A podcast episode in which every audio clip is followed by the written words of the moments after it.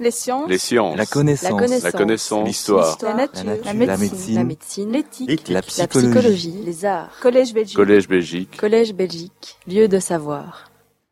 Bonsoir, merci de votre présence à nouveau. Nous sommes donc réunis pour la deuxième leçon de ce cycle, un court cycle de deux leçons, de la vallée des rois à la Silicon Valley, les Écritures. Euh, L'originalité de la position que nous avons présentée la fois dernière, nous y avons assisté, c'était de nous tenir à, égale distance de ceux qui présentent l'écriture comme étant une espèce de simple servante euh, de la langue, une servante priée de, de faire tout ce que sa maîtresse lui dira et de ne pas marquer la dépendance. Nous tenons à égale distance de ceux qui ont cette conception de l'écriture et de ceux qui voient surtout dans l'écriture un système spatial au même titre que le plan de montage, euh, de, un plan de montage électrique, que la notation de la danse, euh, le plan d'architecture euh, ou le dessin. Euh, nous estimons en effet, et l'exposé a essayé de le montrer, en distinguant deux grands types de familles de fonctions, que d'une part, euh, il faut continuer à définir l'écriture comme un système de signification, mais qui a un rapport avec la langue, mais qui d'autre part euh, prend son indépendance vis-à-vis de la langue dans la mesure où il inscrit cette langue dans l'espace. Il y a donc deux logiques à l'œuvre dans l'écriture.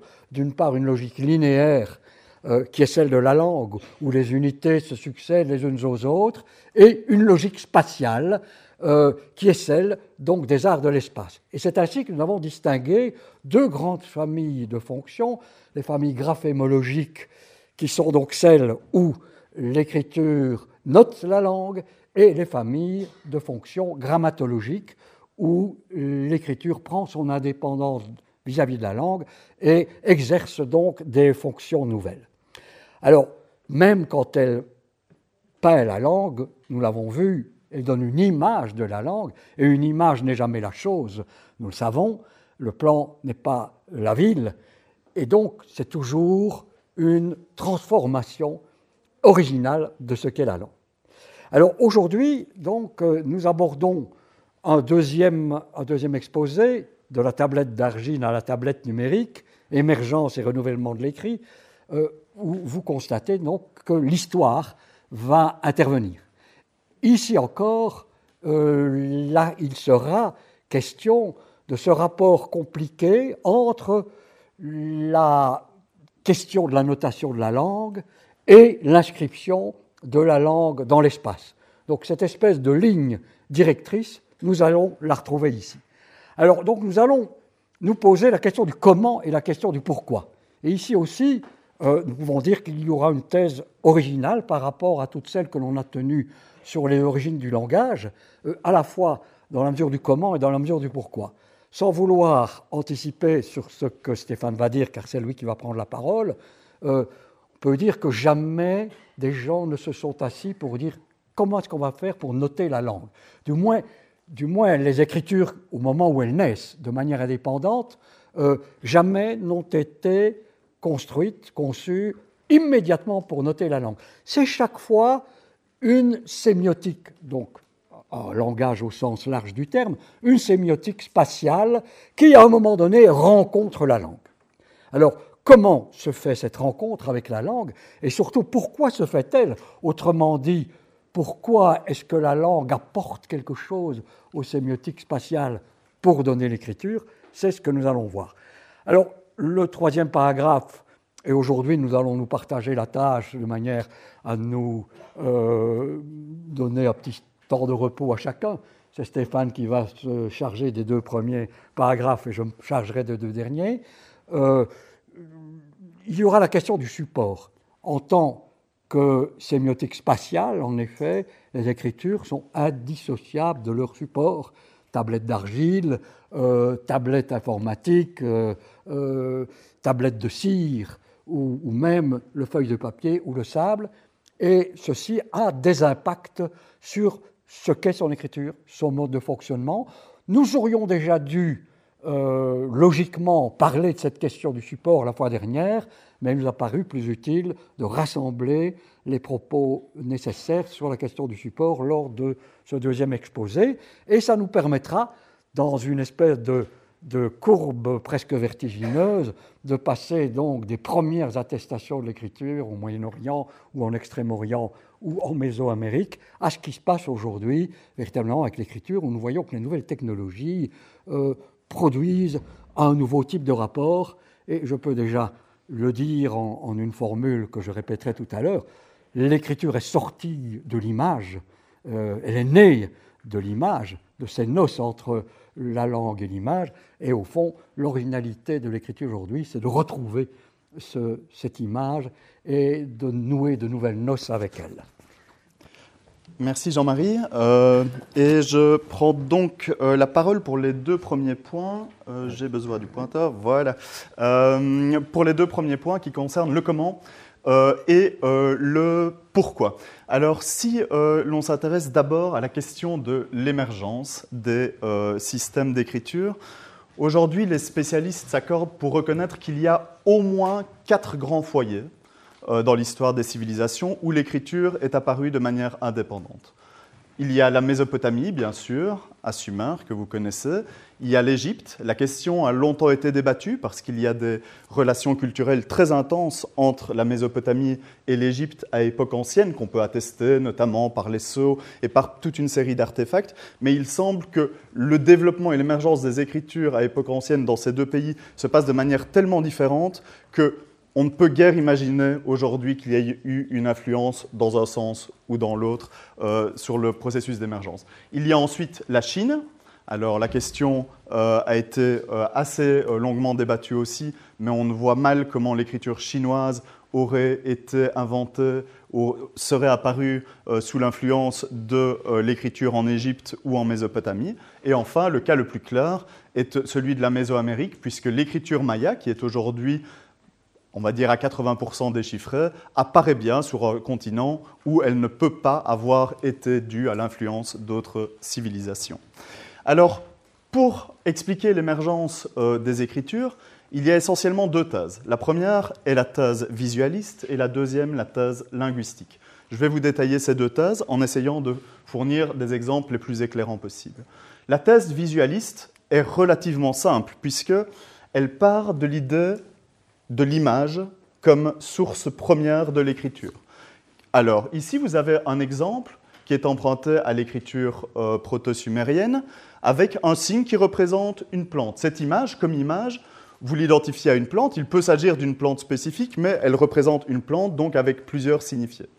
Et dans l'émergence de l'écriture, il y aurait un premier, une première étape, un premier stade, on va dire, qui est celui de la phonétisation, c'est-à-dire qu'on va avoir conventionnellement l'association de cette plante avec un concept spécifique, et ce concept spécifique a un signifiant, a une manière d'être prononcé. Dans le cadre euh, ici mésopotamien, il s'agirait d'une image du roseau qui se prononce Guy. et alors, à ce stade-là, ça devient, vous vous en souviendrez d'après les définitions qu'on a données euh, la semaine dernière, un logogramme, c'est-à-dire un couple signifiant-signifié indissociable. Et donc, à partir de ce moment-là, on commence à noter la langue. Vous remarquerez qu'il y a des phénomènes également purement formels qui sont associés à ce stade de logogrammatisation. Comme on n'est plus nécessairement dans un stade pictographique, on peut avoir des effets de rotation. Vous savez, à partir du moment où on a une convention qui est établie, que ça désigne, effectivement, ce signe-là désigne un roseau qui se prononce Guy, on n'a plus nécessairement besoin du lien avec l'image et donc de le représenter droit. Il peut commencer à pivoter, à avoir des formes euh, moins directement reconnaissables d'un point de vue figuratif. Et ensuite, la troisième étape, c'est euh, l'étape du rébut, c'est-à-dire que on sait que ce signe se prononce Guy et signifie roseau, mais on va dire ce qui nous intéresse, exactement comme dans le rébut hein, aujourd'hui, ce qui nous intéresse, ce n'est pas qu'il signifie roseau, c'est que ce soit quelque chose qui se prononce Guy, et on va pouvoir l'employer dans tous les mots qui, d'une manière ou d'une autre, euh, recourt à euh, cette syllabe GI que l'on note euh, en alphabet latin. Et il se fait que dans les textes sumériens, ça va noter des, des, mots tels rendre, donner, reçu. Et vous voyez bien que entre des mots comme rendre, donner, reçu et le signifié pictural, originel, de Roseau, il n'y a absolument aucun type de relation. On a procédé à une abstraction euh, du euh, signifiant par rébut. Comme je l'ai dit, il y a un phénomène parallèle à cette émergence dans la thèse euh, visualiste, c'est-à-dire une forme d'abstraction. Au départ, vous le voyez hein, ici, on est dans une dimension très iconique, c'est-à-dire que si elle est penchée sur le côté, vous pouvez reconnaître, en vous mettant de, côté, la tête d'une personne, d'accord, ici. vous pouvez aussi reconnaître ici un pied, etc., etc., avec l'évolution de l'écriture, et en particulier dans le cas de, l'écriture cunéiforme, ça va se transformer très rapidement en clous et donc devenir des figures abstraites qui ne sont pas euh, liées euh, à l'image à laquelle elles étaient originellement euh, liées. Et donc, si on se représente les choses selon deux axes, d'abord une dimension fonctionnelle, pictogramme, logogramme, phonogramme, ensuite une dimension iconique abstraite, on voit que l'on a une évolution qui va du pictogramme vers le logogramme pour arriver au phonogramme. Et enfin, ceci suit un genre de courbe toujours ascendante qui va vers la notation de la langue, vers le phonogramme, en disant on évolue du pictogramme vers le phonogramme en passant par le logogramme. Et sur, au niveau de la dimension formelle, on a une évolution qui va de l'iconique vers l'abstrait. C'est donc euh, l'essentiel de, la thèse, euh, de la thèse visualiste. Évidemment, il y a un problème. Un des problèmes principaux, ici je vais prendre l'exemple de l'Égyptien pour contredire cette thèse, c'est que toutes les fonctions dont on vient de parler, les pictogrammes, les, logogrammes, les phonogrammes, on les retrouve dès les tout premiers textes attestés dans différentes civilisations. Que ce soit en Chine, à Sumer ou en Égypte, on a directement toutes les fonctions attestées. Cette étiquette de jarre, c'est tout petit, hein, ça fait cette taille-ci, euh, a été retrouvé dans la plus ancienne euh, tombe où il y a eu des inscriptions en Égypte ancienne qu'on nomme la tombe UJ, tombe du cimetière U, numéro J, à Abydos, et ça date d'environ 3150 avant Jésus-Christ. Qu'est-ce qui se passe ici? On a un éléphant, vous le reconnaissez, euh, qui est sur, un, sur des, des, collines. Et l'éléphant en égyptien, ça se prononce Abou. Et les collines sont utilisées pour dire on a affaire à un territoire. Ce n'est pas n'importe quel mot signifiant à bout, on a affaire à un territoire.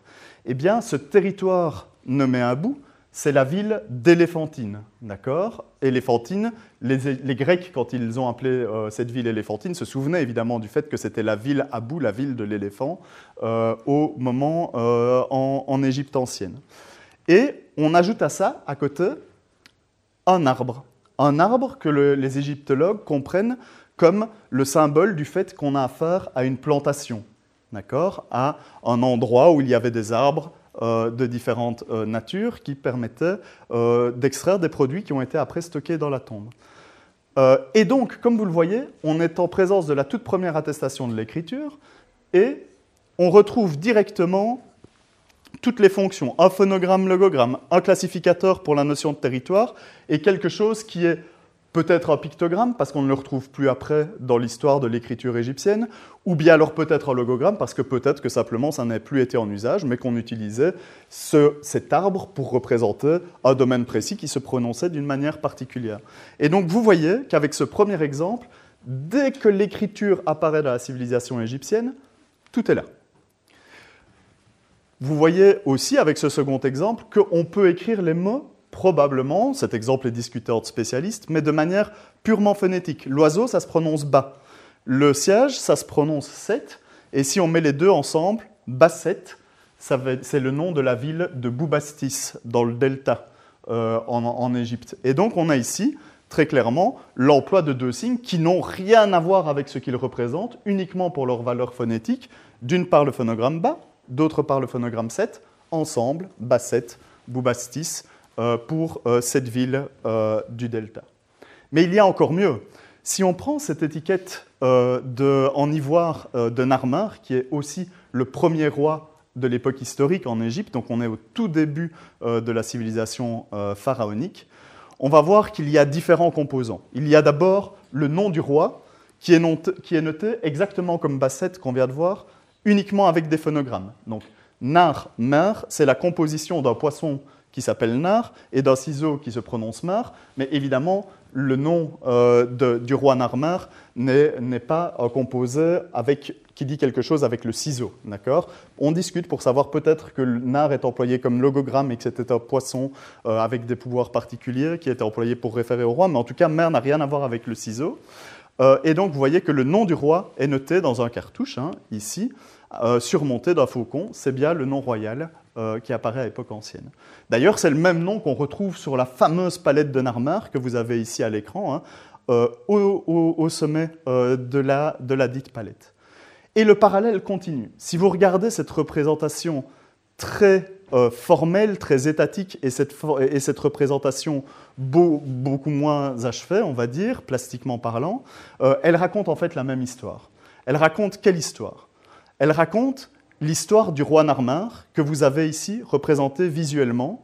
Et ici, si vous les reconnaissez, ce sont les deux signes d'écriture, Nar et Mer, qui servent à écrire le nom Narmar ici et à côté euh, du, euh, du personnage. Donc une fois, on représente le roi, une autre fois, on écrit son nom. D'accord? Et qu'est-ce qu'on va faire? On va jouer avec l'écrit, puisqu'on va armer le poisson Nar, d'accord, d'une masse la masse du roi, la même que celle qu'il tient ici, et par l'autre, on lui ajoute un bras, d'accord, à ce poisson, pour qu'il tienne un ennemi dans les mains qu'il va massacrer avec sa masse. Et donc, on a en fait représenté par des signes d'écriture exactement la même chose que ce qu'on a représenté ici visuellement sur la palette de Narmer. Vous avez le faucon qui est ici et qu'on retrouve ici sur un pavois, et vous avez ce fameux ennemi. D'accord? Alors je vais vous demander d'être attentif et de bien retenir cet exemple parce qu'on va s'en servir à plusieurs reprises plus tard. À côté de cet ennemi, il y a une caractéristique qui est absolument incroyable quand on étudie l'histoire de l'émergence de l'écriture, c'est qu'il y a un petit vase. Et ce petit vase, qu'est-ce qu'il nous dit? En égyptien, ce petit vase, il se lit nous. et quand vous avez une représentation euh, d'un ennemi comme celui-ci, eh bien, vous savez, parce qu'on lui a mis sur la tête ces plantes, ces plantes, c'est des plantes qui signifient peuple du nord, peuple du delta, là où il y a des marais, avec, euh, euh, une végétation abondante. Mais il y en a plusieurs des peuples du delta.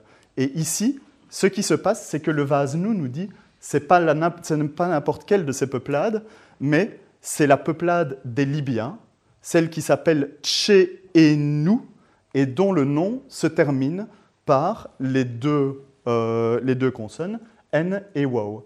Et donc ici, on est au tout début, au moment où l'écriture apparaît à peine. On écrit, guère rien d'autre que des noms de rois, des noms de domaines et quelques noms de produits ou toponymes, mais on n'a absolument aucun texte suivi.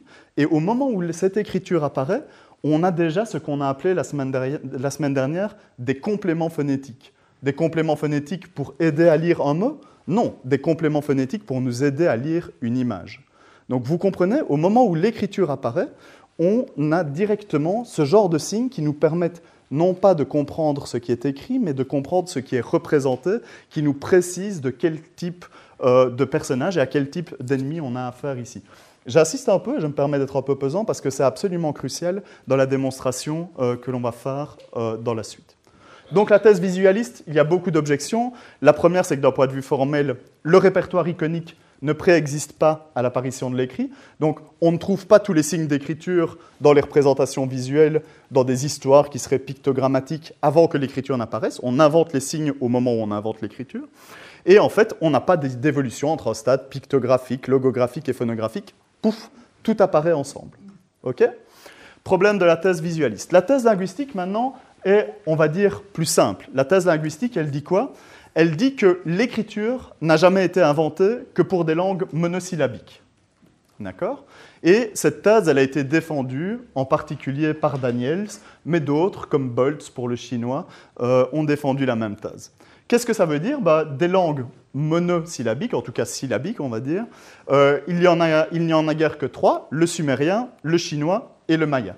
On va voir que tout ça est quand même très tiré par les cheveux parce qu'il faut donner une description des systèmes linguistiques en cause qui ne sont, à part le chinois, guère monosyllabiques, euh, assez particulières, mais voilà le raisonnement qui est donné par Daniels. L'idée, c'est que dans les langues où des unités de base sont syllabiques, ben, la notation d'un mot correspond à la notation d'une syllabe. D'accord? Ça, c'est assez évident. Et donc ici, vous avez l'exemple euh, en chinois. Euh, ici, ce logogramme R qui est utilisé pour céréales. Donc, et une syllabe qui correspond à un mot. Et cette propriété permet d'appliquer facilement, évidemment, le principe du rébut, puisqu'on a de nombreux homonymes. Et donc, comme on a une langue qui utilise uniquement des syllabes, on va dire, bah, ah oui, heure va pouvoir signifier aussi concorde, harmonie, et donc on va employer le même signe, quelque chose qui est facilement représentable, céréales, pour quelque chose qui l'est beaucoup moins, euh, la concorde et l'harmonie. Et donc, la conclusion, c'est qu'il n'y a que, ou il n'y aurait des langues de ce type, c'est-à-dire monosyllabiques ou largement monosyllabiques, euh, qui permettent euh, l'invention de l'écriture. Alors la première objection, c'est évidemment de dire que ça pose le problème de l'égyptien, puisque c'est une langue qui n'est absolument pas euh, syllabique et encore moins monosyllabique. Mais alors évidemment, on va l'expliquer en disant, mais eux, ils n'ont pas inventé l'écriture. Ils ont emprunté l'écriture en Mésopotamie, et donc ce n'est pas le genre de cas auquel on s'intéresse. Mais le problème, c'est qu'il y a d'autres objections. C'est qu'on érige un élément facilitateur, et c'est vrai que probablement des langues qui, sont essentiellement, qui reposent essentiellement sur la syllabe, sur l'unité syllabique au niveau euh, phonologique, ben, vont facilement appliquer un principe de rébut. Mais on l'élève en facteur conditionnant. Et ensuite, ça donne une description simplificatrice, voire fausse, euh, des systèmes linguistiques concernés, puisque si vous avez fait un tout petit peu de linguistique sumérienne ou de linguistique maya, vous savez que ces langues ne fonctionnent pas sur des morphemes monosyllabiques, que c'est euh, vraiment une simplification un peu euh, grossière. Et enfin, il y a derrière tout ça une hypothèse fonctionnelle qui est forte et qu'on va essayer de réfuter ici, c'est qu'il y a un objectif sous-jacent de noter la langue. Or, comme on va essayer de le montrer, l'objectif n'est probablement pas euh, celui-là. Quoi qu'il en soit, dans les deux thèses, on a un présupposé euh, logiciste qui est celui euh, des stades de développement, où l'on passe d'abord par une étape logographique et puis une phase de rébut progressive dans l'invention de l'écriture. Et plus fondamentalement, ces deux thèses sont habitées euh, par une forme de finalisme, c'est-à-dire que l'écriture serait inventée pour noter la langue et seulement la langue. Et ce finalisme, il s'illustre parfaitement par euh, l'étude de l'évolution euh, des, systèmes d'écriture par Gelb. C'est aussi un nom que je vais vous demander de retenir parce que c'était un professeur de Chicago qui a écrit un, livre très très influent, A Study of Writing, pour toute l'histoire de l'étude des écritures qui ont suivi. Et qu'est-ce qu'il va nous dire, Gelb? Il va nous dire qu'il y a différents stades par lesquels tous les systèmes d'écriture doivent passer pour arriver à l'idéal que vous avez imaginé, évidemment, qui est celui de l'alphabet. Pourquoi L'alphabet est celui qui note le mieux les unités minimales, et donc euh, ce serait l'aboutissement ultime de toutes les langues. Et il va nous dire, bah, on commence par des images, et puis il y a une sémasiographie, euh, et puis on va commencer à avoir la véritable écriture, full writing, avec la phonographie, qui est d'abord ce qu'on appellerait logosyllabique, donc des logogrammes et des syllabogrammes, et puis uniquement des syllabes, et enfin euh, un alphabet. D'accord Donc il y aura un développement logique, comme ça, par étapes, qui tend vers la notation euh, alphabétique que vous connaissez bien. Et ce finalisme de notation euh, de la langue, il ne fonctionne pas bien pour, on va dire, trois raisons. La première, c'est qu'aucun système graphique n'évolue naturellement, on va dire, dans une civilisation donnée, vers la notation alphabétique. Cette notation alphabétique, elle peut être présente dès le départ, mais elle ne va pas nécessairement s'imposer.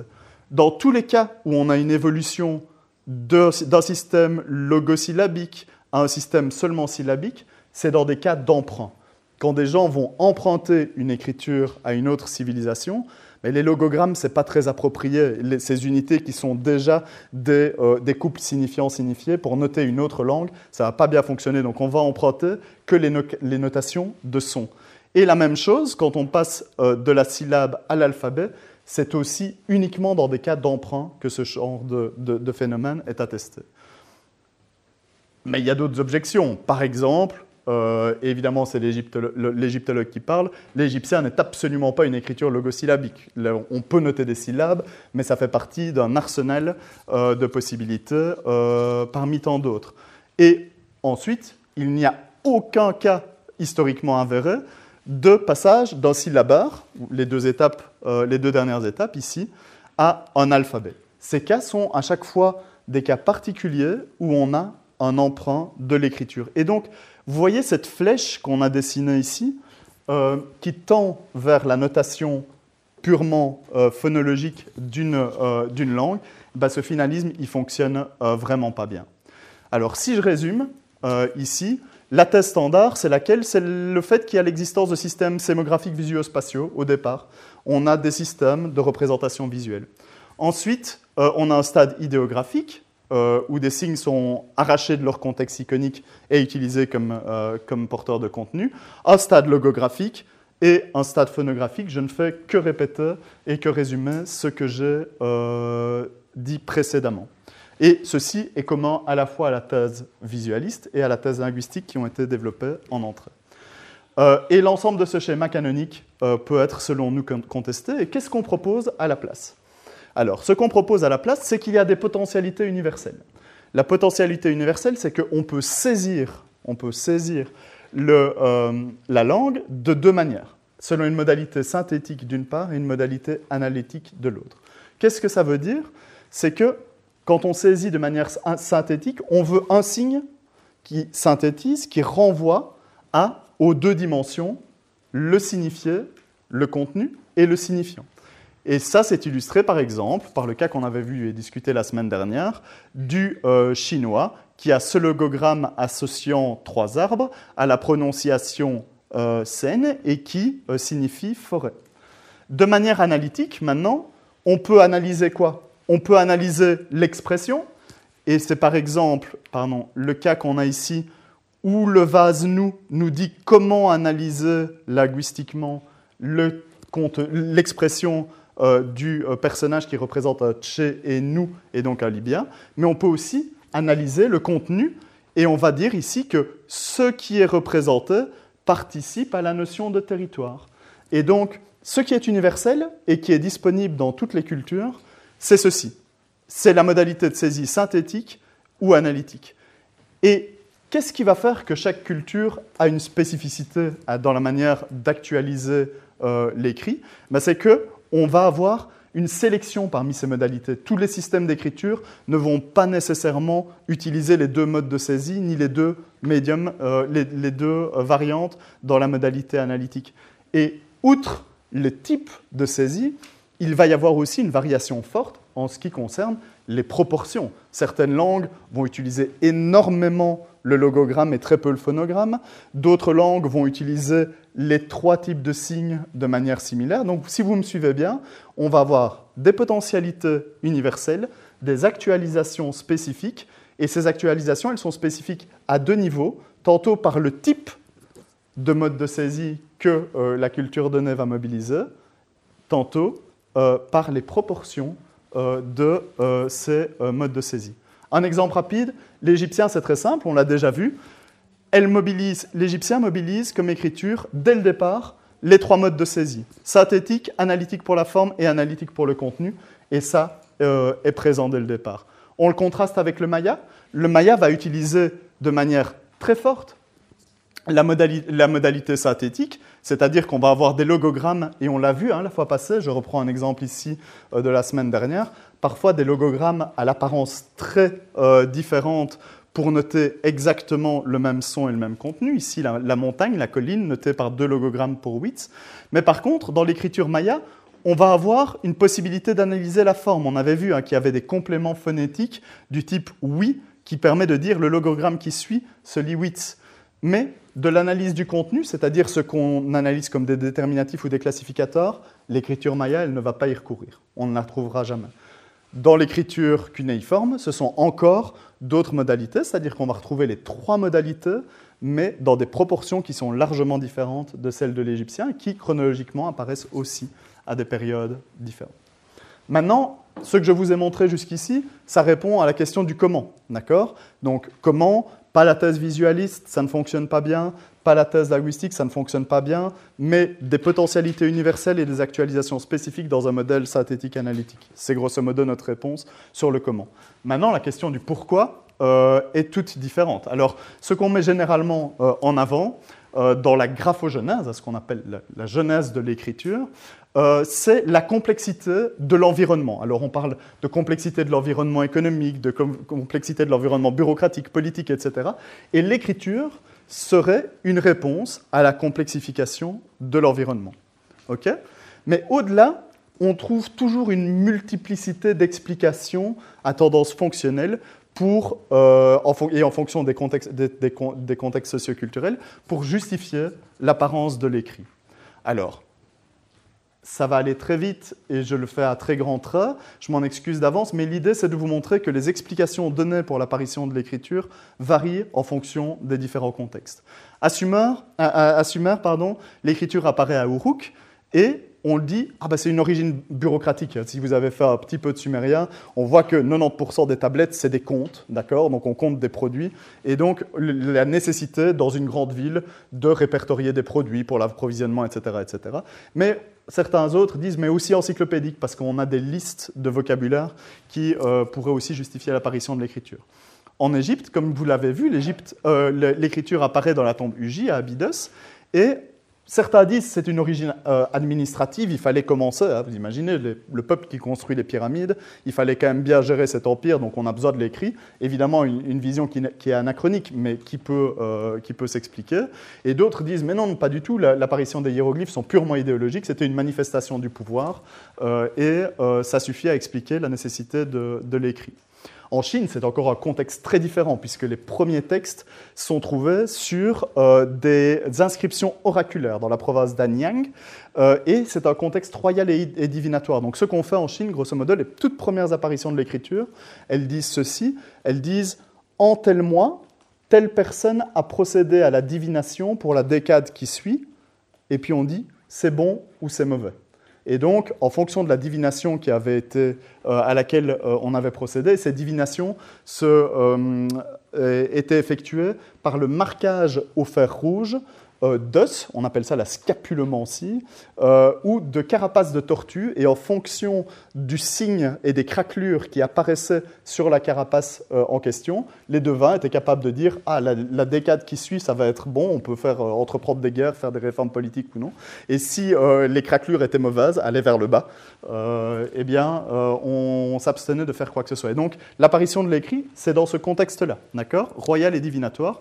Et en Mésoamérique, euh, c'est euh, dans un contexte étatique et religieux, et l'écriture évolue sur une très très longue période, puisque si on remonte à la civilisation Olmec, on est environ en 1000 avant Jésus-Christ, il faut attendre au moins, on va dire, au moins 700 ans avant qu'on ait de l'écriture et qu'on soit sûr qu'on ait affaire vraiment à de l'écriture euh, dans un contexte étatique et religieux. Mais ça ne nous dit pas tout ça, pourquoi l'écriture? Alors la première question, c'est pourquoi l'écriture plutôt que rien, puisque des civilisations, et des civilisations très développées comme euh, l'Empire Inca, euh, ont fonctionné sans avoir besoin de recours systématique à l'écriture. Alors on sait qu'il existe des quipous et que peut-être qu'ils ont été utilisés pour noter certaines séquences numériques, etc. Mais cela n'est pas de l'écrit à proprement parler. Ils pouvaient fonctionner parfaitement euh, sans, ces derniers.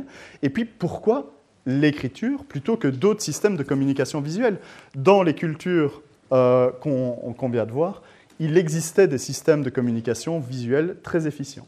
Et une manière de répondre à cette question, celle que on vous suggère de suivre aujourd'hui, c'est de se demander ce que la dimension linguistique va apporter aux sémiotiques visuelles. Donc, qu'est-ce qu'on peut faire avec la langue qu'on ne peut pas faire avec l'image, ou qu'on peut faire assez difficilement?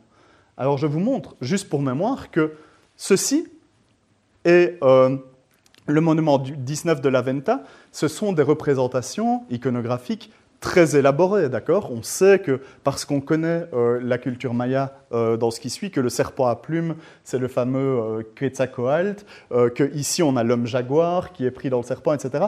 Tout ceci nous rapporte évidemment un mythe, un mythe que l'on connaît par les écrits qui suivent, etc., mais qui seraient difficiles à interpréter dans, ce cadre-là. Quoi qu'il en soit, les représentations iconographiques assez complexes existaient évidemment en Mésoamérique avant l'apparition de l'écriture. De même, à Sumer, euh, le nombre, ici vous avez le déroulé d'un sceau où on voit le roi qui fait une offrande, qui est suivi par un officiant portant des, gerbes de blé, etc. On avait euh, des systèmes de représentation visuelle euh, aussi assez développés.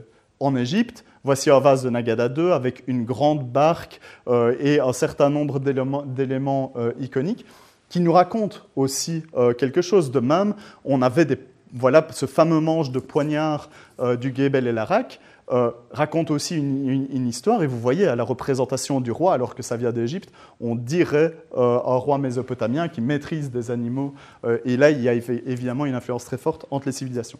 Tout ce qu'on veut dire ici, c'est qu'ils avaient des répertoires très riches et des moyens d'expression visuelle avant l'apparition de l'écriture. Alors pourquoi est-ce qu'on a besoin tout d'un coup de l'écriture? La réponse, c'est que le moteur de l'apparition de l'écriture, c'est l'individualisation. Alors vous l'avez déjà hein, vu venir, évidemment, ce n'est pas vraiment une surprise vu les exemples qu'on a pris euh, précédemment. Pourquoi? Parce que l'individualisation, elle est difficile et coûteuse avec des moyens iconiques. Si je veux euh, représenter monsieur ici, qui est dans la salle, je vais devoir utiliser beaucoup, beaucoup de détails. Pensez, euh, par exemple, à la figure de notre roi sur euh, le revers d'une pièce de monnaie, d'accord? Eh bien, à chaque roi, on doit donner un détail euh, et un modelé dans la figure pour pouvoir le reconnaître, etc. On, le sait que c'est le roi parce que c'est un contexte monétaire, mais si on, veut reconnaître la personne du roi, il faut rentrer dans le moindre détail. Et donc, si on donne énormément de détails, on perd quoi? On perd le côté canonique. C'est-à-dire que les représentations visuelles, ce qu'elles visent à nous transmettre, c'est de dire on a affaire au roi. Vous le voyez, vous le reconnaissez directement. Il a telle couronne, il a telle posture standard, etc. Mais si on veut dire quel roi, comment est-ce qu'on fait pour allier ce canonique avec ce spécifique, avec cette individualisation? Eh bien, la langue permet ça très facilement. Pourquoi? Parce qu'on peut nommer les choses. Et donc, c'est une manière très économique exactement comme dans le cas de l'ennemi. Hein, je vous rappelle le Tchénou à côté duquel on met le vase nous. Si on devait représenter un Libyen, comment est-ce que vous représentez un Libyen? C'est très difficile. Il ressemble à tous les peuples du Delta et à tous les peuples de la Méditerranée d'une manière générale. Il n'y a pas de critères vraiment possibles à utiliser, à l'exception de certains symboles qui pourraient être associés à ce peuple, mais on ne peut pas le faire sinon. Donc la manière, la manière d'individualiser nous apparaît vraiment être le moteur. Et l'individualisation, elle peut se faire de deux manières l'individualisation premièrement par sémogramme. Alors ici, vous avez une, statue, euh, une phase de statue Olmec avec euh, un, euh, un, insigne sur le front qui probablement, on ne peut pas le lire hein, parce qu'on ne connaît pas, on ne sait pas comment les choses se prononçaient à cette époque-là et on ne connaît pas ce symbole-là en tout état de cause, mais on sait que ce symbole, donc ce sémogramme, permettait d'identifier l'individu.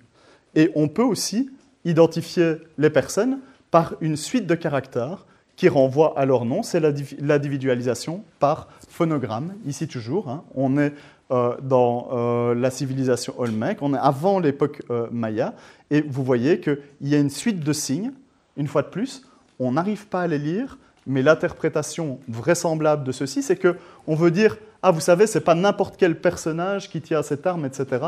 C'est un personnage particulier et en plus ici on raconte probablement une histoire puisque le pied, d'accord, est employé pour renvoyer à un mouvement. Alors peut-être que cette personne est venue, peut-être que cette personne a rendu visite, etc. Mais en tout cas, on veut raconter une histoire qui est faite au moyen de symboles qui ne sont pas uniquement euh, du domaine iconique. Je vous rappelle ici que c'est la manière, c'est l'individualisation. Ici, on a une représentation canonique du roi, mais vous pouvez regarder une représentation du roi en Égypte de l'époque gréco-romaine, ce sera exactement la même. Il n'y aura aucune différence. Vous serez incapable de dire. Par contre, à partir du moment où on met dans le sérec qui surmonte son nom euh, le nom du roi en question, on l'a individualisé. De même pour le nous à côté de l'ennemi et pour euh, les deux signes ici à côté de euh, l'autre ennemi qui est abattu sur la palette de Narmin. Et ici, il y a quelque chose d'absolument essentiel et ça vous fera peut-être comprendre mieux l'opposition entre système et sémiotique visuelle et euh, la sémiotique de l'écriture. Il y a l'importance du dénombrement dans l'individualisation. Pourquoi? Parce que si vous voulez compter trois entités visuellement, vous le dessinez trois fois. Si vous voulez compter 10 000 entités visuellement, bah, vous devez le dessiner 10 000 fois. Ça commence à devenir coûteux hein, au niveau de la représentation. Et donc, une des manières les plus efficaces de faire, c'est de noter les nombres avec des systèmes appropriés. Et une des choses qui a facilité l'individualisation des signes au niveau linguistique, c'est la conjonction de ces deux codes, le code euh, qui servait à noter l'ensemble des nombres et le code purement linguistique. D'accord? Et ces codes euh, qui permettent de noter les nombres préexiste dans les civilisations. Pensez au calendrier maya avec le compte court et le compte long. Ça existait bien avant et on, sait que ce calendrier fonctionnait avant que l'écriture ne fonctionne pleinement. À Sumer, il y a la fameuse thèse de Schmant-Becerra sur l'existence de ces fameux tokens qui permettent de compter des matériaux déterminés. En Égypte, au moment où l'écriture apparaît, tous les chiffres sont déjà là euh, pour euh, accompagner euh, les logogrammes, etc., etc. Donc, importance du dénombrement euh, dans l'individualisation. Ici, vous avez un exemple, la tête de, Massu, Narmer, euh, donc toujours le même roi, euh, premier roi de l'Égypte unifiée. Et vous voyez qu'on a le dessin d'un bœuf, et ici en dessous, ce que vous voyez, ce sont des chiffres. D'accord? Ici, on a le dessin d'un caprin, et tout le reste, ce sont des chiffres, pour dire des milliers, des dizaines de milliers, des centaines de milliers. Ici, c'est un captif, vous voyez qu'il a les mains dans le dos, et en dessous, encore, hein, vous les reconnaissez, euh, ce sont euh, des chiffres, donc ici des doigts que vous retrouvez là, etc. Ici un genre de tétard. Euh, bref, ce qu'on représente ici, c'est de dire, ce n'est pas en multipliant visuellement ces différents signes d'écriture qu'on va arriver à une représentation des chiffres, mais en donnant le chiffre en conjonction avec le signe.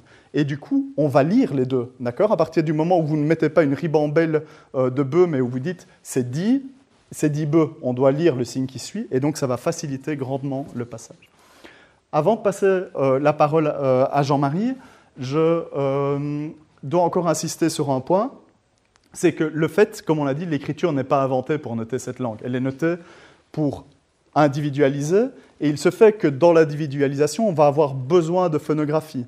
D'accord? C'est un instrument, mais le but, c'est pas de noter, le but, c'est d'individualiser. Et puis, on va avoir besoin d'un instrument pour individualiser. Mais regardez euh, cette tablette euh, proto-cunéiforme, comment est-ce que ça fonctionne? En fait, c'est très simple. On a un chiffre 2, et puis on a deux signes qui valent pour femme pour des raisons un peu obvies et montagne. Et les femmes de la montagne, ce sont les servantes, d'accord? Les esclaves. Et donc, on dit, il y a deux esclaves. Ici, Garsal, ça ne dit rien d'autre. Et enfin, on a Npap et Sugalgir. Et de tout ça, et de l'organisation de cette tablette, on doit affairer qu'il y a deux esclaves qui appartiennent à une, personne nommée Galsal, et le nom de ces deux esclaves, dans les cases qui sont à côté, sont Npap et Sugalgir. Alors, vous voyez bien que le but ici, c'est de noter certaines choses, mais avant tout de référer à des personnes. Et on ne veut pas noter la langue, on ne veut pas dire un tel est en possession de telle, personne et ces personnes s'appellent. Non, on veut juste individualiser de manière minimale euh, les, euh, les personnes en question. De manière intéressante, quand on va s'intéresser à l'origine de notre alphabet, à nous, c'est exactement le même phénomène euh, que l'on va voir à l'œuvre. Alors, vous avez une idée de comment notre alphabet a été transmis jusqu'à nous et d'où il vient? Non? Personne? Alors notre alphabet... Le A est une vache. Et le A est une vache est une vache égyptienne. Alors, le A est une vache égyptienne, on va voir pourquoi. Euh, des Sémites en Égypte, donc des Cananéens, il y en a eu depuis très très longtemps, au moins depuis le Moyen Empire, et ils étaient là, vous voyez ici dans une tombe du Moyen Empire de Beni Hassan, euh, et ils avaient des titres importants, ils apportaient des tribus, etc., et ils sont représentés un peu partout. Même ce qu'on appelle la deuxième période intermédiaire, euh, c'est les Hyksos dans le delta qui possédaient et qui gouvernaient tout le, tout, le, nord de l'Égypte, et ces Hyksos, bah, c'est simplement des peuples, des peuples sémites qui vivaient en Égypte. Et on a retrouvé à différents endroits, mais aujourd'hui je vais vous parler essentiellement d'un endroit qui s'appelle Serabit el-Kadim, euh, où il y avait des mines de turquoise. On a retrouvé des inscriptions d'un type tout à fait particulier près de ce temple d'Ator. Ator, la grande maîtresse. D'accord? C'est important, maîtresse On va y revenir dans, dans un instant. On a retrouvé des inscriptions d'un type tout à fait particulier sur un certain nombre de stèles et objets retrouvés sur place. C'était un, endroit, un site, le Sinaï, essentiellement minier, où on extrayait euh, des pierres précieuses et des pierres d'autre nature qui étaient transportées après à travers la mer Rouge en Égypte. D'accord? Et ces inscriptions, elles ressemblent à peu près à ça. Et il y en avait un certain nombre qui notaient très visiblement les mêmes séquences. Et il n'y a pas besoin d'avoir fait beaucoup d'Égyptiens pour reconnaître qu'il y a des formes comme l'œil, ce truc enroulé, cette chose qui ressemble à, un plan de maison, etc., qui apparaissent comme des, signes égyptiens. Et après tout, c'était un endroit dans le désert où les Égyptiens allaient pour euh, s'approvisionner, donc ça, a tout à fait du sens. Et euh, on a eu la chance d'avoir un genre de pierre de rosette sur certains documents, c'est-à-dire qu'on avait une inscription sur une patte en égyptien hiéroglyphique normal et sur l'autre patte dans cet alphabet, dans ce qu'on ne savait pas être un alphabet, mais dans cette écriture euh, un peu euh, particulière. Et donc, il était possible de transcrire l'ensemble de ces signes à peu près en égyptien. D'accord? Le dernier, on ne savait pas trop ce que c'était. Euh, mais comment les interpréter? Alors, si on les lit à la manière égyptienne, on arrive à une lecture père-irou. Ça ne veut rien dire du tout dans aucune des langues qu'on connaisse. D'accord? En revanche, si on essaye de lire ça avec l'œil d'un sémitisant, qu'est-ce que ça donne? Ben, La maison, en arabe ou en hébreu d'ailleurs, si vous en avez fait un peu, ça se dit bête ou bait, euh, et euh, on peut faire l'exercice avec les différents signes. D'accord? L'œil se lit haïn, euh, la med pour l'aiguillon, etc. Et si, à partir de ces différentes lettres, d'accord, on fait une acrophonie, une acrophonie c'est quoi? C'est on dit je garde uniquement la première lettre de chacun de ces mots, eh bien on arrive à la notation B, Hain, L, T. Alors, probablement que pour vous, ça ne fait pas Oh, miracle, on a un mot qu'on connaît tous euh, parfaitement bien, mais vous avez certainement entendu parler du dieu euh, Baal, d'accord? Le grand dieu euh, du Moyen-Orient. Et Baalet, le T en, en sémitique, c'est la marque du féminin. Et donc, Baalet, c'est simplement le féminin de Baal, le Seigneur, c'est-à-dire la maîtresse. et ceci apparaissait sur la patte d'un sphinx, ou de l'autre côté, on avait une dédicace à Hathor, la grande maîtresse. Et à partir de ce moment-là, celui qui a suggéré ça, c'est Gardiner, un, grand égyptologue en 1919, et puis des, dizaines de personnes se sont évidemment euh, ruées sur ce déchiffrement comme la misère sur le monde pour le confirmer. Il se fait qu'on a une acrophonie forte et que ce sont des sémites, donc des, gens qui travaillaient là-bas, euh, qui se sont dit Ah, ces gens, ils arrivent à noter des noms propres, ils arrivent à noter des choses avec des images compliquées. Et ce qu'ils ont fait, bah, eux, ils ne connaissaient pas l'égyptien. Ils étaient incapables de savoir que la maison se lisait père en égyptien, etc. Par contre, ils savaient comment se prononcer ces signes-là dans leur langue. Ils se sont dit Ah, la maison, chez nous, ça se dit bait. Et puis, ah, ben, si on utilisait ce signe de la maison pour noter le son B, d'accord, par acrophonie. Et à partir de ce moment-là, c'était des caravaniers, des gens qui ne travaillaient pas uniquement dans le Sinaï, mais qui ont voyagé dans tout le couloir syro-palestinien. Et donc, ils ont transmis l'écriture qu'on appelle proto-sinaïtique euh, aux Cananéens, aux Phéniciens, aux Grecs, aux Romains et à nous. D'accord? Et ce qui a de spécifique ici avec l'origine de l'alphabet, c'est que pendant toute cette histoire, jusqu'au moment où c'est les Phéniciens qui s'emparent de cet alphabet, on va quasiment uniquement utiliser cette écriture pour faire quoi? De l'individualisation, c'est-à-dire pour noter des noms propres, pour noter des noms de produits, etc. On ne va pas noter la langue, ça ne les intéresse pas. Ce qu'ils veulent, c'est pouvoir faire avec l'écriture ce qu'on ne peut pas faire avec d'autres formes de sémiotique. Ça va? Donc ça, c'était essentiellement les deux thèses qu'on voulait vous présenter, la question des modalités synthétiques et analytiques de saisie dans les différentes euh, cultures et euh, euh, les différentes capacités des cultures à utiliser l'une ou l'autre dans des proportions variables.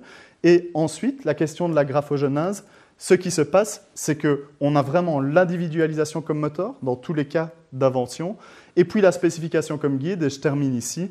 Qu'est-ce qu'on veut dire par là? Ben, Regardez, ça c'est des premiers, ce qu'on appelle énoncés titres qu'on retrouve en Égypte à partir du moment, ce que note très mal une sémiotique purement visuelle euh, également, c'est le temps et, la modalité. C'est-à-dire qu'on sait pas, on voit une action, mais on ne sait pas, c'est la première fois, ça s'est passé quand, etc., etc. Et ici, ce premier énoncé titre qu'on trouve derrière ici, il dit quoi? Zep tepi, première fois, en seker de frapper euh, Iabet, l'Orient. Et donc, ce qui apporte ici, on voit bien que le roi est en train, vous voyez, c'est la même posture que celle qu'on a retrouvée sur la palette de Narmer, ils aimaient bien ça. Il est en train de fracasser la tête d'un ennemi qu'il tient euh, par les cheveux euh, par terre. Mais ce qui apporte, pourquoi est-ce qu'on commence à écrire C'est pas pour nous dire, bah, c'est évidemment il y a son nom à côté, donc il y a l'individualisation, etc. Mais c'est pas pour nous raconter l'histoire de la bataille, c'est pour spécifier le moment et le nombre de fois où ça s'est passé. Ici, c'est on rapporte l'événement de la première fois où quelque chose s'est passé. D'accord? Donc, émergence de l'écriture, deux facteurs qui guident la graphogenèse, l'individualisation d'une part, par sémogramme ou par phonogramme, et ensuite la spécification euh, comme euh, guide.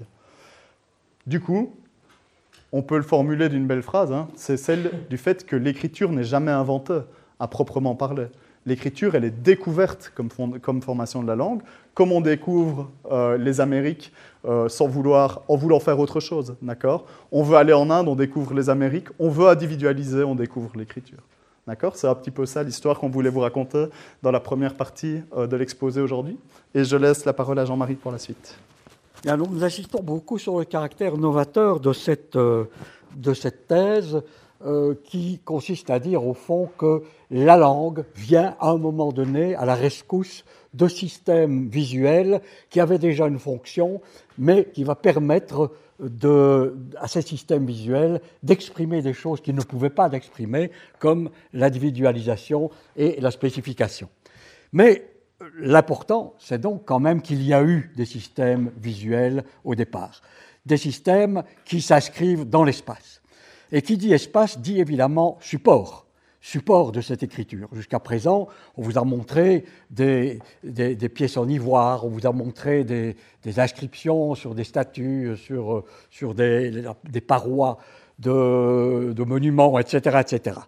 Or, ce support joue un rôle très très important, car ces supports ont déjà une forme d'abord, et il est impossible que ça ne joue pas un rôle sur la manière dont les écritures vont se développer, et ces supports ont souvent une fonction sociale. Par exemple, il y a ces grands monuments en Égypte qu'on appelle des pylônes, ces pylônes énormes euh, qui comportent souvent des inscriptions en hiéroglyphes. Ces pylônes sont là pour exprimer la puissance de la royauté et du coup, on peut se dire qu'il y a bien de l'écriture, bien sûr, mais les énoncés qui s'y trouvent ne sont pas tellement là pour être lus, mais plutôt pour confirmer cette signification générale du support qui est la primauté, la puissance de la, la royauté. Et donc, il est très important, lorsqu'on étudie les, les, Écritures, de se poser la question des, supports. On nous dit toujours, ben oui, on a inventé les Écritures parce que la parole s'envole et l'écrit reste. Nous savons maintenant ce qu'il faut en penser. Mais euh, c'est vrai que parfois on utilise des supports très, qui permettent à l'écriture, donc à la langue, de survivre à travers, le temps, mais il y a évidemment énormément aussi de manifestations de l'écriture euh, que l'on trouve sur des supports beaucoup plus éphémères. Euh, euh, les Romains et d'autres civilisations avant eux avaient des tablettes en cire, il suffisait de les racler avec une spatule et ça repartait à zéro. Nous avons dans le Sahara, nous avons une écriture dont nous allons parler, le Tifinak, qui écrit donc des écritures berbères, et un très grand nombre de manifestations de ces écritures se font dans le sable.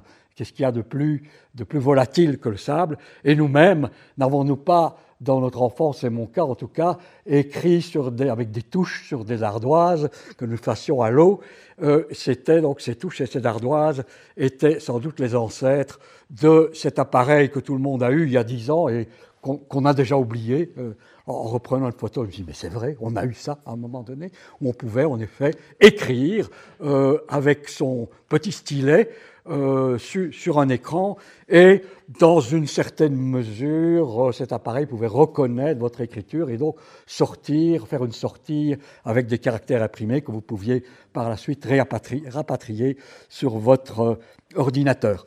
Donc les, les supports indiquent non seulement qu'il y a des différents moyens de produire l'écriture, mais aussi différents moyens de la gérer et de l'utiliser. Dans certains cas, l'écriture sera toujours un espèce de brouillon. Dans d'autres cas, comme dans le premier que nous avons vu, il s'agit bel et bien de produire quelque chose de durable. Alors donc, quels sont les impacts de ce support? Parmi les différents impacts, euh, c'est le choix d'un type d'écriture. Car en effet, une même population peut avoir plusieurs systèmes d'écriture. Aujourd'hui, les Japonais utilisent euh, le système que nous avons vu avec d'une part les, kanji empruntés aux Chinois et les deux familles de kana, mais énormément de Japonais maintenant, dans leurs énoncés, mettent des mots en écriture latine, en anglais. C'est très courant, et donc il y a une, une interpénétration de différents systèmes. Une même culture peut disposer de plusieurs systèmes d'écriture. Il y a des exemples très caractéristiques, par exemple l'Empire hittite, euh, qui a dominé à un moment donné l'Anatolie, euh, une, population, euh, une population bien connue, avait deux systèmes d'écriture. D'une part, un système que l'on appelle hiéroglyphique, rien à voir avec les hiéroglyphes de l'égyptien, mais on y trouve des mécanismes ressemblant à ceux des hiéroglyphes égyptiens, mais avait également une écriture cunéiforme comme celle-là. Deux types d'écriture. Mais ça ne servait pas à la même chose. Euh, l'écriture cunéiforme était utilisée pour des pièces, et nous le voyons tout de suite, pour des pièces plus fragiles, tandis que les hiéroglyphes étaient destinés à des euh, pièces beaucoup plus monumentales. Les fonctions de ces deux types de supports étaient très très différentes et du coup, les fonctions de ces écritures n'étaient pas les mêmes. Avec les monuments, il s'agissait, comme avec les pylônes égyptiens, d'affirmer la puissance de l'État. C'était l'État, avec son idéologie, avec sa structure, qui parlait à la population et qui s'imposait dans, dans, une écriture qui était monumentale à la fois par son support, mais aussi par ses modalités proprement scripturales. Tandis que les euh, caractères cunéiformes, empruntés évidemment à la tradition sumérienne euh, lointainement, étaient utilisés pour de la comptabilité, pour des pièces destinées à une utilité, à des fonctions beaucoup plus euh, quotidiennes. Du côté de l'Égypte pharaonique, on trouve aussi plusieurs systèmes d'écriture. tous les exemples qui vous ont été donnés jusqu'à présent l'ont été au système connu comme le système hiéroglyphique, euh, mais existaient aussi d'autres systèmes d'écriture, celui qu'on appelle ici le système hiératique. Euh, ce ne sont pas les mêmes supports. Dans un certain cas, euh, c'est un support toujours monumental, c'est une tombe, si je ne m'abuse, c'est bien ça. C'est une tombe avec une inscription funéraire, tandis qu'ici, c'est un répertoire d'objets. C'est donc de nouveau une exploitation de l'écriture pour des objectifs beaucoup plus quotidiens. Donc il y a en quelque sorte une espèce de superposition entre les différentes variantes d'une écriture. Contrairement euh, à l'exemple hittite, euh, ici on peut dire que ce sont deux variantes d'un même système scriptural. Il y a une, filiation entre le système hiéroglyphique et le système euh, hiératique. on peut donc, mais ce sont deux variantes parfaitement euh, reconnaissables et qui ont euh, coexisté euh, pour remplir ces différentes fonctions. Alors, un autre impact du support, c'est évidemment le, choix des formes que vont prendre les signes et aussi de leur disposition spatiale. Il est évident qu'on ne fait pas avec une tablette en argile, on ne fait pas exactement la même chose que ce qu'on peut faire avec une feuille de papier. et donc, ici, comment, les signes euh, étaient-ils faits? Vous voyez de manière très très très claire qu'avec un, bambou euh, pas pointu, on pouvait imprimer en enfonçant dans l'argile molle euh, la tête de ce petit bambou de façon à obtenir des tracés comme ceux que vous voyez. Donc, la forme des signes est étroitement liée au caractère manufacturé de l'objet scriptural. Bien sûr, nous ne faisons pas non plus la même chose avec euh, un pinceau euh, qui permet des, des et des déliés qui vont avoir une fonction extrêmement importante dans, dans les cultures extrêmes orientales, où la calligraphie est un, un, véritable art, et nous-mêmes, n'avons-nous pas appris, euh, certains d'entre nous, les plus anciens, à, faire des pleins et des déliés avec des plumes, la plume sergent-major, il était très très important euh, que lorsqu'on montait ou qu'on descendait sur on ait des, des épaisseurs différentes. Aujourd'hui, Là, le bic, euh, qu'on a appelé d'abord la plume biro du nom de l'inventeur, puis, puis bic, enfin stylo à bille est, est, devenu maintenant le nom général. Bien sûr, la question euh, de l'épaisseur des traits ne se pose plus.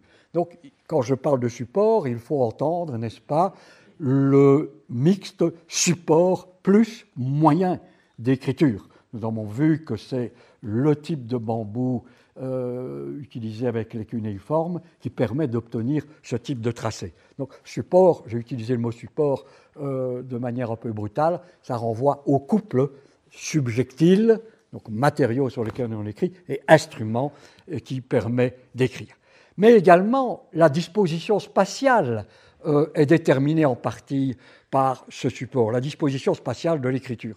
Ce fameux disque de Festos que nous vous avons déjà montré la fois dernière, euh, on voit très bien qu'il y a évidemment un rapport entre la forme de l'objet qui est un disque et le fait que cet, euh, cet énoncé, si c'est un énoncé linguistique, se présente non pas sous la forme linéaire, comme dans beaucoup d'écritures, mais sous la forme de spirale.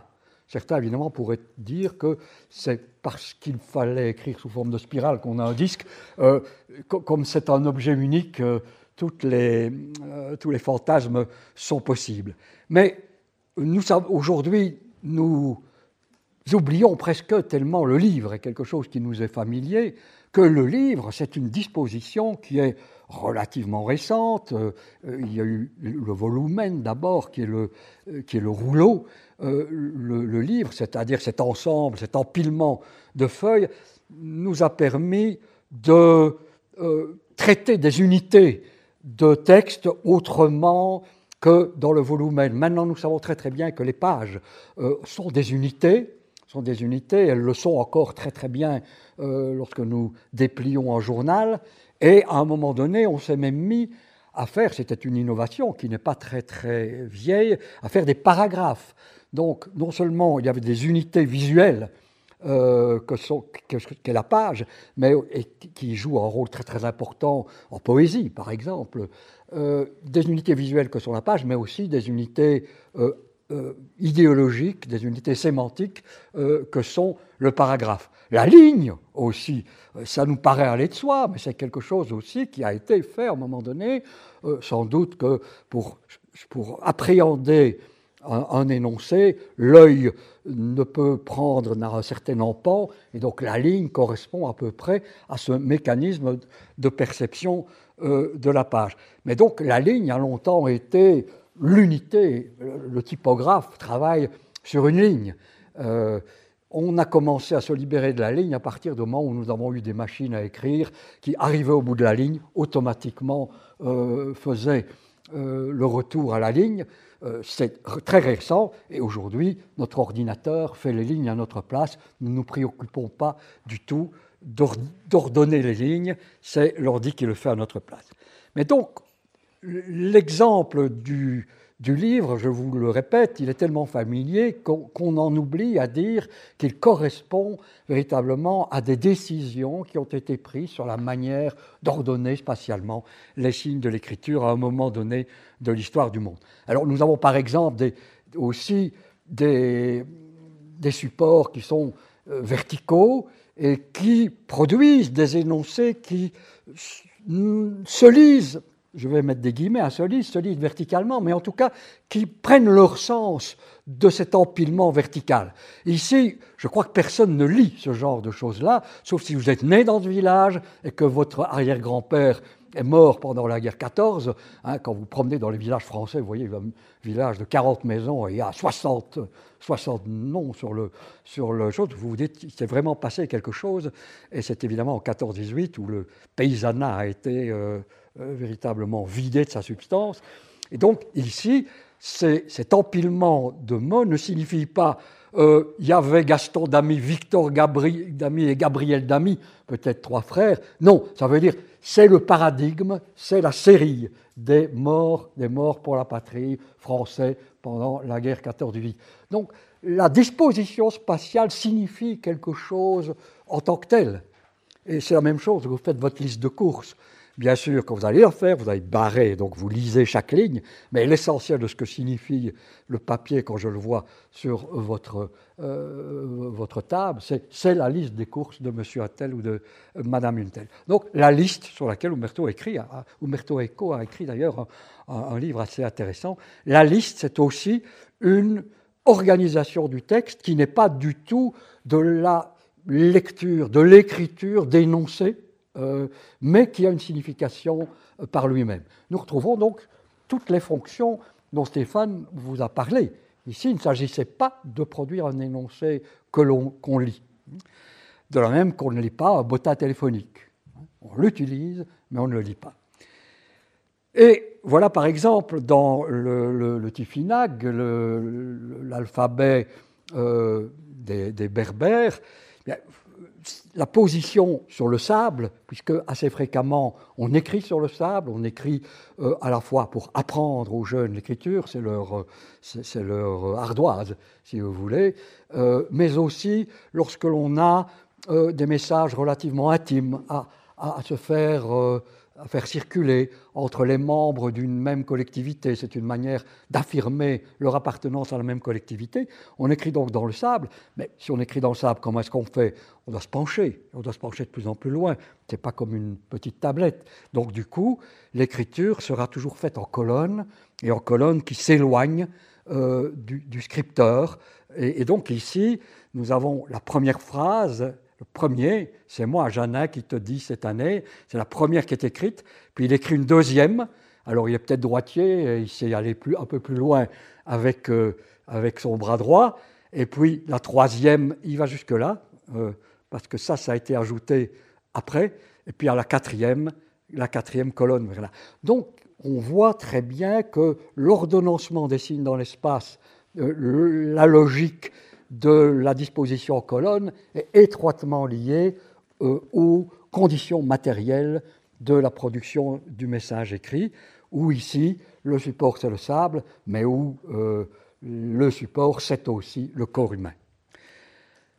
Et également, le support peut euh, produire des variantes significatives à l'intérieur d'un code.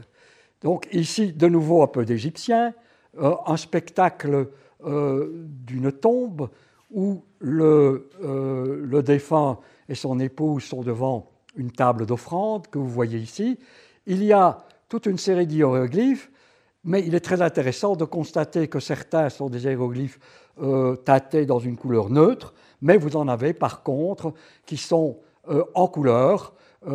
certains sont voilà, les, neutres. Certains seront en rouge, certains en vert, certains jaune, certains bleu. Je vais voir si j'ai bien retenu ma leçon. Euh, les verts, c'est euh, les rouges. Oh là là, je ne sais plus, c'est les animaux, c'est ça, c'est lui l'égyptologue. Hein. Donc, les, les, rouges, c'est les animaux, les bleus, c'est les. Les jaunes, c'est les animaux. Voilà, voilà. Bah, dis-le toi-même. Hein. Donc, c'est lui l'égyptologue. Donc, ce qui est intéressant de voir, c'est que euh, la couleur joue un rôle que nous avons vu jouer par d'autres types de signes. La couleur joue le rôle d'un déterminant, d'un déterminant sémantique, indique la catégorie à laquelle appartiennent les, euh, euh, les signes et les référents de ces signes.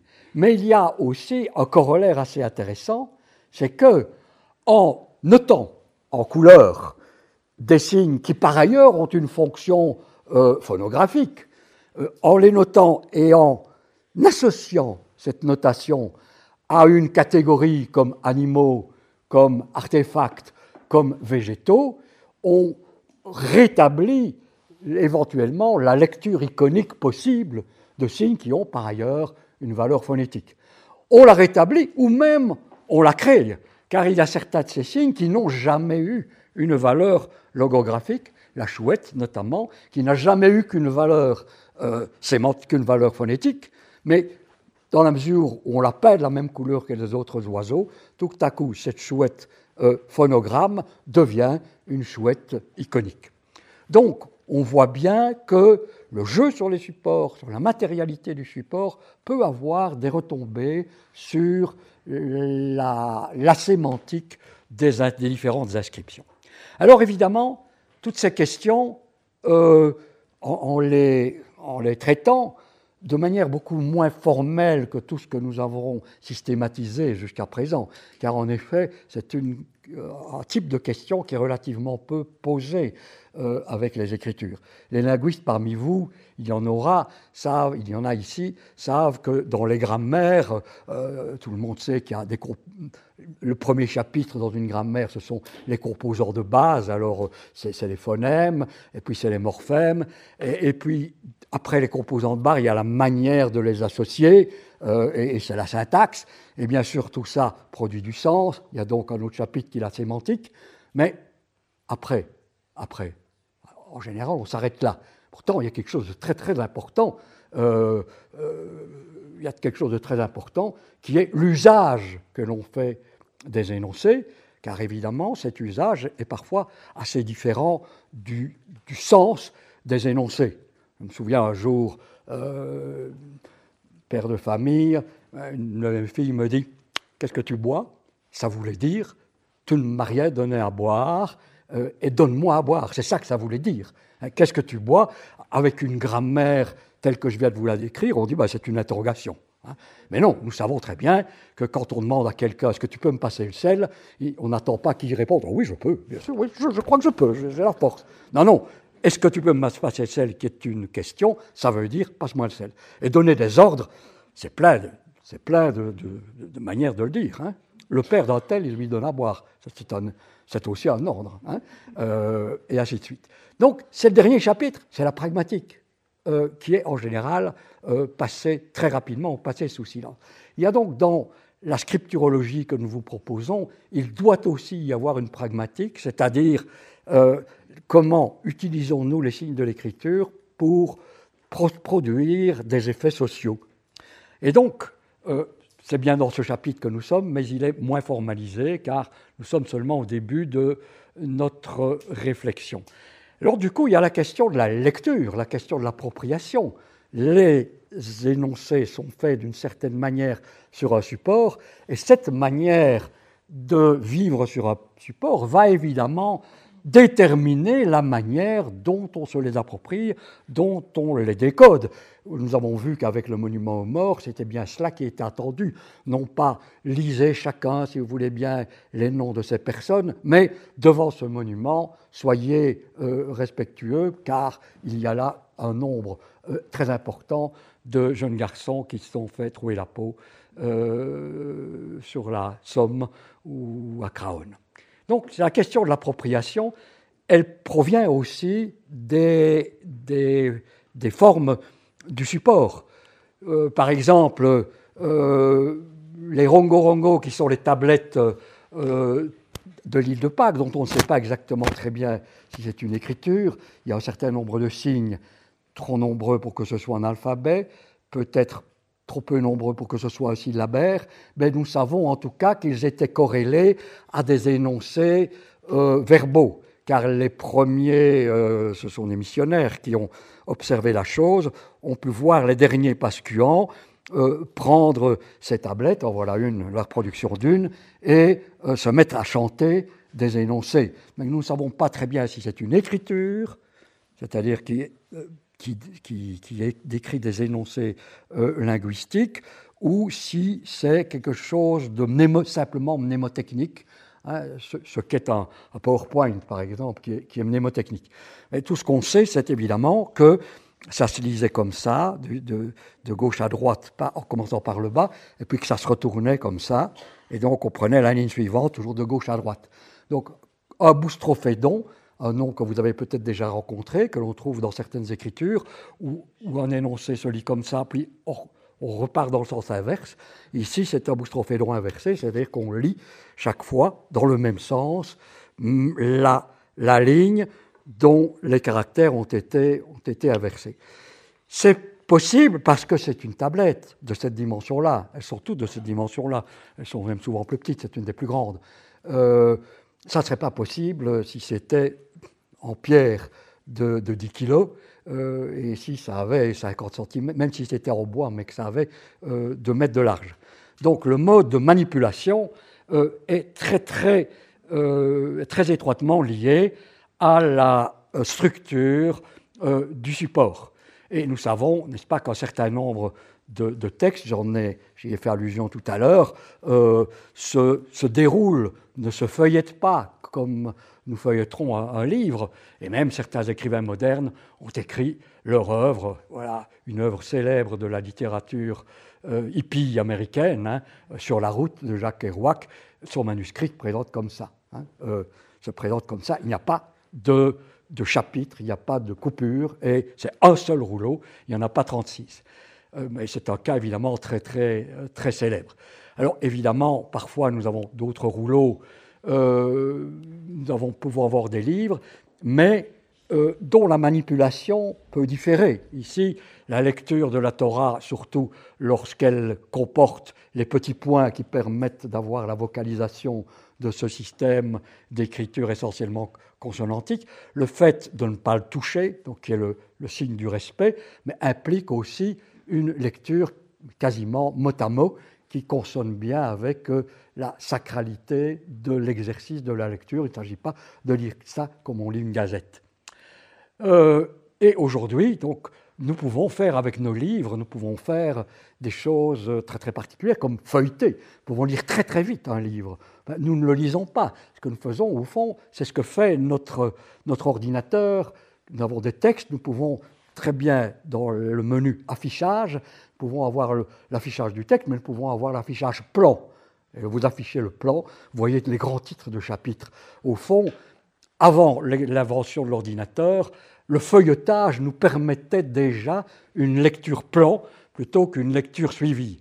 Et c'est tellement important pour nous que même les tablettes numériques, euh, qui pourraient très très très bien euh, produire les textes sous la forme où on les trouve dans les rouleaux. Il n'y a vraiment rien qui empêche qu'on lise comme ça. Et d'ailleurs, vous pouvez produire vos, textes Word de cette manière-là, euh, à la suite l'un de l'autre, et, on balaye, on balaye, on balaye, et il n'y a pas de page, Hein, vous pouvez faire votre petit Jacques Kerouac euh, sur votre ordinateur, mais nous essayons de faire des pages quand même, faisons des pages, et même les tablettes, donc, qui euh, sont une nouvelle manière de lire, ne sont pas si nouvelles puisqu'elles ont inventé même le feuilletage, où vous voyez la page qui scrolle et, qui, se, qui, se, replie.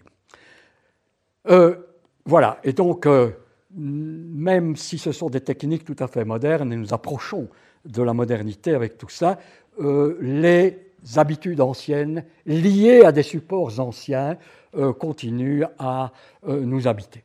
Et nous arrivons donc, et ce sera notre dernier développement, à, ce que fait l'ère numérique à l'écriture.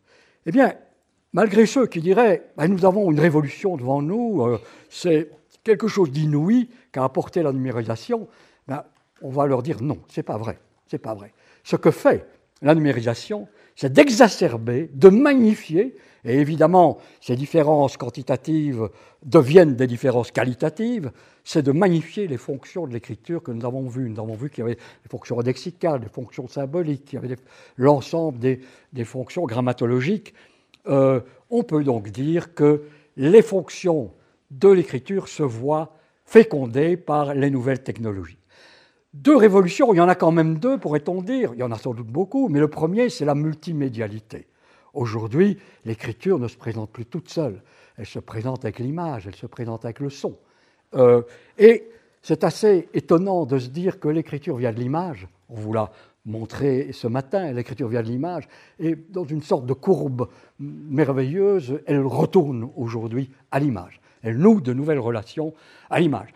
Et donc, avec l'image ou avec le son n'est-ce pas? Et, avec le corps aussi.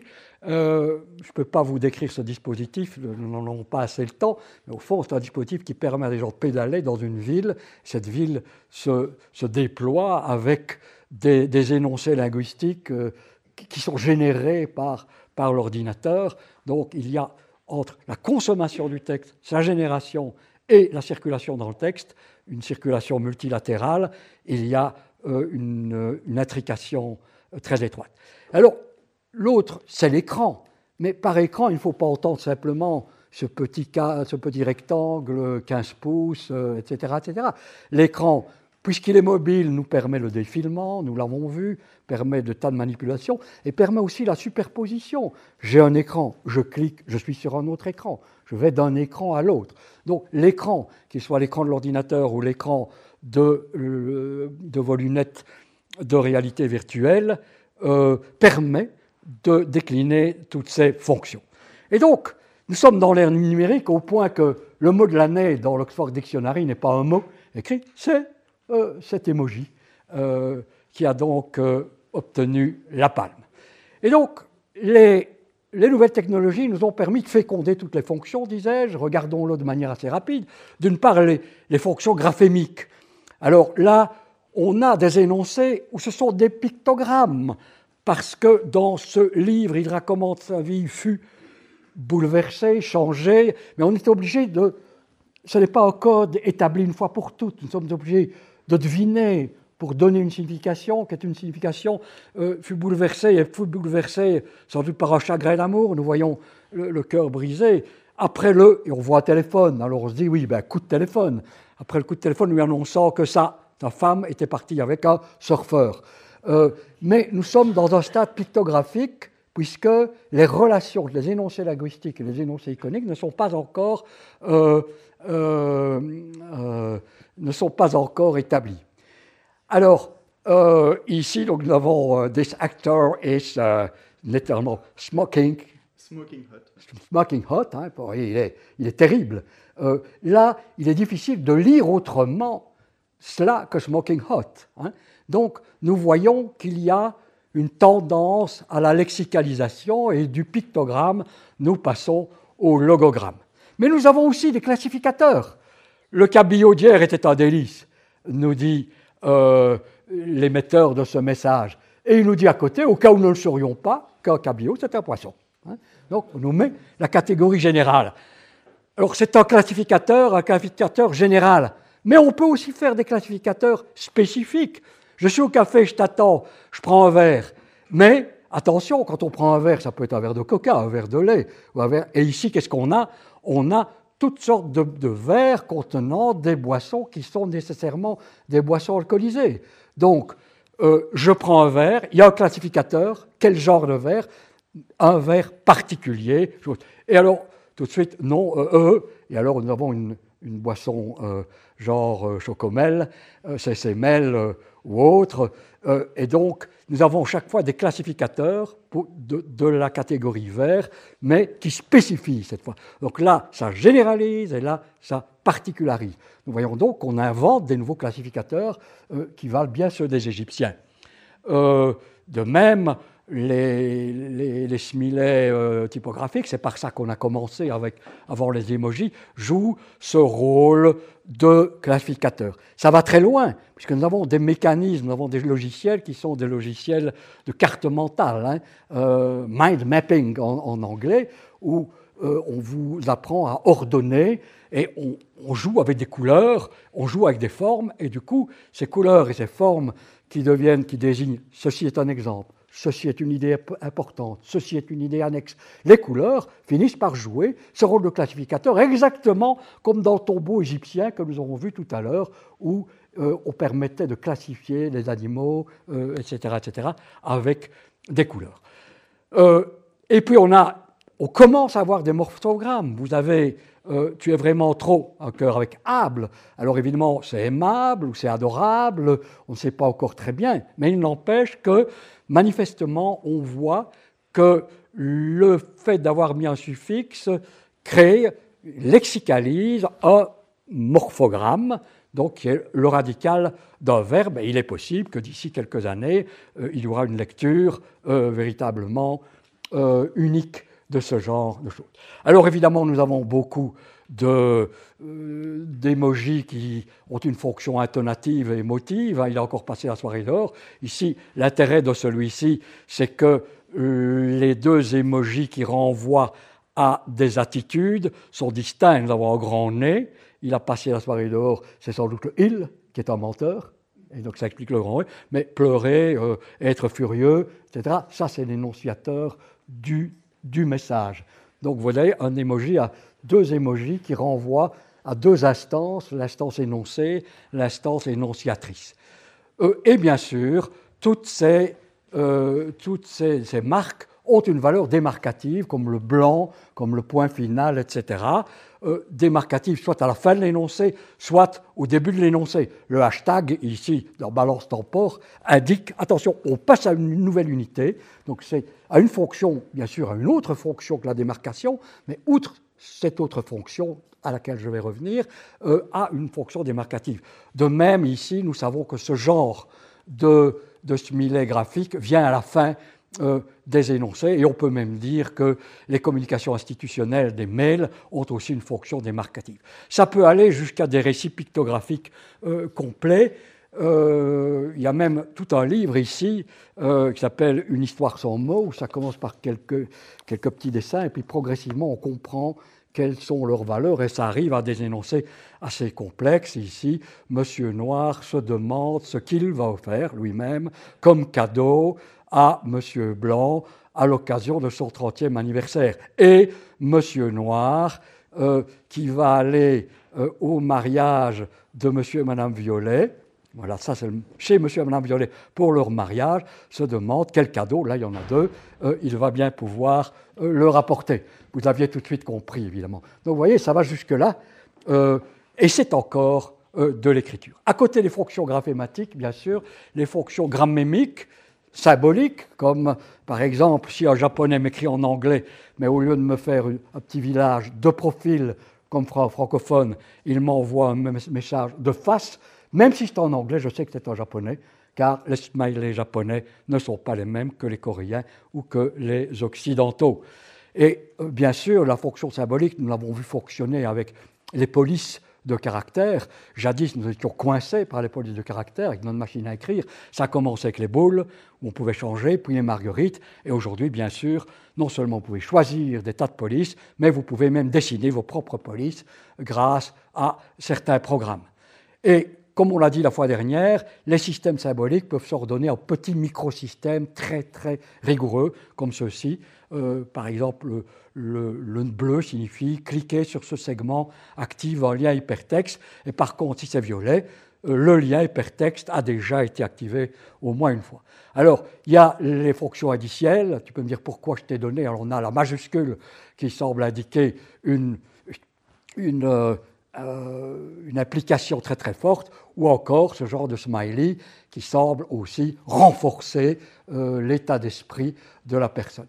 Et iconique, bien sûr, vous avez des, programmes qui vous permettent, à partir d'une photo, de faire des, des, des, euh, calligrammes, et on a même ceci qui est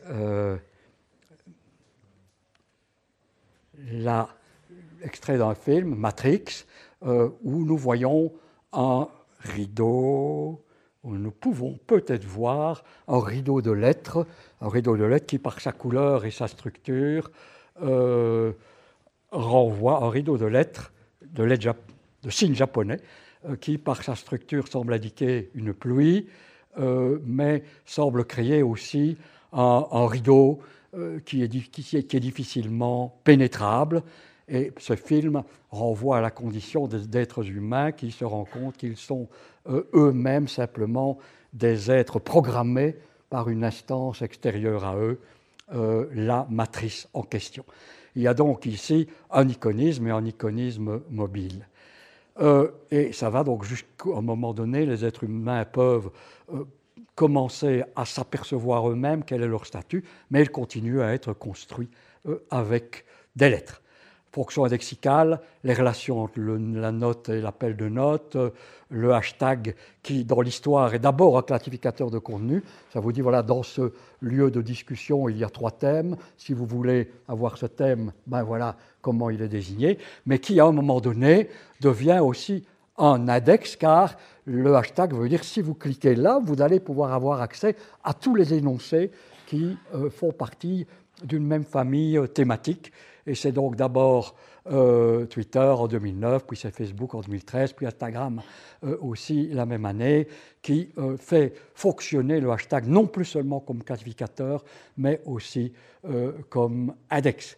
Alors, j'en terminerai par là, il est déjà très tard, pour dire que quelque chose de tout à fait nouveau, et là on ne peut plus simplement parler de, d'excitation de magnification des fonctions antérieures, c'est que la plupart des nouvelles technologies permettent une explicitation des règles.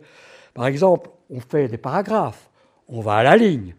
Eh bien, en plus, si vous le voulez, on peut mobiliser des petits signes comme cela qui indiquent, voilà, là, il y a quatre espaces, là, il y a un passage, il y a un paragraphe. Donc, il y a une surexplicitation, euh, une redondance par rapport à ce qu'on sait déjà. Euh, mais ce qui est intéressant, c'est que maintenant, on vous procure aussi, euh, c'est comme quelqu'un qui parlerait et, qui aurait son dictionnaire à côté de lui et qui puiser tout le temps dedans. Vous disposez, vous faites des énoncés, mais en même temps, vous avez donc une manifestation de tous les répertoires dans lesquels euh, vous allez puiser. Euh, les signes les plus fréquemment utilisés. Depuis 2015, sur l'iPhone, on peut, on peut moduler l'aspect euh, physique, mais non seulement manifestation des répertoires, mais aussi manifestation des distributions possibles. Sur votre iPhone, vous avez écrit cette île, ben, on vous propose des phrases, cette île est ceci, cette île a, et on peut vous proposer également euh, un emoji. Donc, il y a une manifestation des possibilités du système, possibilités paradigmatiques, mais aussi possibilités syntagmatiques. Par exemple, ce petit logiciel euh, créé à l'Université de Louvain et qui nous permet d'appliquer la nouvelle orthographe d'un seul clic, avec tout un texte, ben, si on passe avec sa souris sur ce texte, il vous donne la règle qui a été appliquée. Donc vous pouvez la réviser, non seulement voir quelle est la nouvelle orthographe, mais également euh, avoir une disposition de la règle. Donc euh, aujourd'hui, il y a donc cette possibilité d'avoir une explicitation de toutes les règles, qu'elles soient graphémiques, grammémiques ou même indexicales. Ici, euh, on vous dit en toutes lettres, si vous cliquez sur ce lien, eh bien, on va vous expliquer exactement ce qui se passera si vous cliquez dessus. Donc, vous avez une explicitation des codes linguistiques, mais pas seulement graphémiques, mais pas seulement euh, que vous utilisez. Et ça va donc jusqu'à euh, la visualisation de votre argumentation. C'est en quelque sorte un logiciel de rhétorique. Vous faites des argumentations et vous disposez un code chaque fois dans votre texte pour dire de quel type est cet argument. Est-ce que c'est un argument euh, a fortiori? Est-ce que c'est une contradiction, etc. Et puis, à un moment donné, ayant balisé tout votre texte par ces connecteurs argumentatifs, vous pouvez obtenir une visualisation euh, en plan euh, et en couleur de votre argumentation. Voilà donc euh, pas mal de choses que les nouvelles technologies font à l'écriture. Je suis désolé, euh, un petit peu abusé du temps. Il reste quand même quelques minutes pour d'éventuelles questions, observations euh, ou contestations. Les sciences. La connaissance. La connaissance. L'histoire. La, nature. La médecine. La médecine. L'éthique. La, psychologie. Les arts. Collège Belgique. Collège Belgique. Collège Belgique. Lieu de savoir.